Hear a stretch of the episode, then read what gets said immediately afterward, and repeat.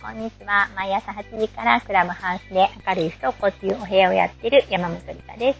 えー、今日は選択と諦めると不登校っていう話をしたいと思います。うん、不登校になるっていう選択をするじゃないですか。で、それはどんな選択かっていうと、えー、周りの人に全反対、全否定されゃう選択なんですよね。学校に行かないっていう選択は。まあ、あの、ほとんどの、えー、ご家庭がね、で、ほと、ほとんどの学校がね、いや、学校行った方がいいよって言うと思うんですよね。はい。で、そういう選択をしてしまう、しないと、その子が、うん、もっと苦しい目に遭うから、そういう選択をするんですよね。で、それは、えー、もう体が無理ってなって、動かなくなって、そういう選択をする子が割と多いかなと思うんですけど、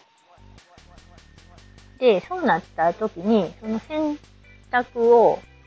えー、受け入れてあげるまでが割とまあ時間かかっちゃうじゃないですか。あの、言って当たり前ってね、まあ昭和の生まれの私たちは思ってるのに、それを、えー、急にいきなりね、はい、学校行きません。って言われたってね。もう、んと、はい、学校行きませんって言うんじゃなくてね、もう体がね、なんか動かなくなりはるんですよね、子供のね。子供が。で、もう引きずって連れて行ったりとかね、あ無理やり車乗せて連れて行ったりとかね。まあそういうのもできるかもしれないんですけど、それをね、え実際毎日毎日やって何年もそれを続けたご家庭もあるっていうのも聞くんですけどね。あのなかなかそれはね、しんどいですね。で、それは、え誰得って話かなと思うんですけど、まあその話はまた今度するとして、で、えー、そこをね、あの、あ、もうしゃあないねってね、えー、どんだけ早く受け入れるかでね、受け入れるってね、諦めるとめっちゃ似てるなと思ってて、もう、うん、学校行くっていう選択を諦めるんですよ。なんかめっちゃしんどくないですか？もう、多分、え、実際やってみたら、すっごいしんどいと思うんですよね。で、しんどいって思ってるうちはね、諦めてないっていう思うんですうわ、もうこの選択めっちゃしんどいわ。もうほんま言ってくれへんかな、この子。みたいな感じでね。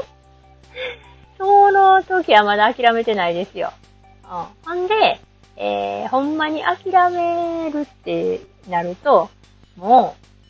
あ、なんかじゃあ行かへんならどうしようかなとかね。そっちに目行くんですよね。違う選択するんやったらどうしようかなって。なんかあの、と学校に行くっていうことに対する未練がだんだん薄くなっていって、その未練がもうほぼなくなるっていうのが、えー、学校行かへんことを、え、学校行くことを諦めるっていうことやと思うんですけどね。うん、だから学校行った方がいいのになぁとか、学校全って行くかなぁとか、えー、いつか学校行くようになるかなぁとか思ってんのはまだ諦めてないんかなと思ったりとかもうでもね、あの、諦めんとやってられへんみたいな感じ。だから、なんかすごい巨大な魔物がね、もうむしゃむしゃ足から食べてはるんですよ。子供をね。で、なんか、それは、えっ、ー、と、ああ、じゃあもういいです、学校行かなくていいですって諦めたらむしゃむしゃ食べられるのやめんねんけど、と、学校行かせないと、とか変な使命感燃えたりとか、正義感燃えたりとかね。学校行くべきよーってどっかで思ってたら、それは、なんかこう、その、すごい大きい魔物がね、食べるのをやめないみたいな。だんだんだんだん足から順番に食べていって、ね、もう体半分なくなっちゃったそれでも諦めない。いつか学校に行けるはずだ。みたいな風にね、なってると、なんかもう手、手遅れですよ、ほんまに。なんかそうなる前にできたらもう学校行くのを諦めてほしい。私は、えっ、ー、と、そんなに苦しいんで学校行かせなあかんのかなって。なんかもうほんまこの子、何が、何も楽しいことないよな、このまま私が学校行かせようとしてたら、って、ふと思って、ほんで学校も行かんでいいわ、って、学校行くことを諦めたんですね。うん。なんか、あの、うーん、まあ、む、難しいと思うんですよね。あの、人に言われてね、じゃあ諦めまーすとか言うのもね、なかなか難しいとは思うんですけど、あーなんか、うん、何がいいのかなっ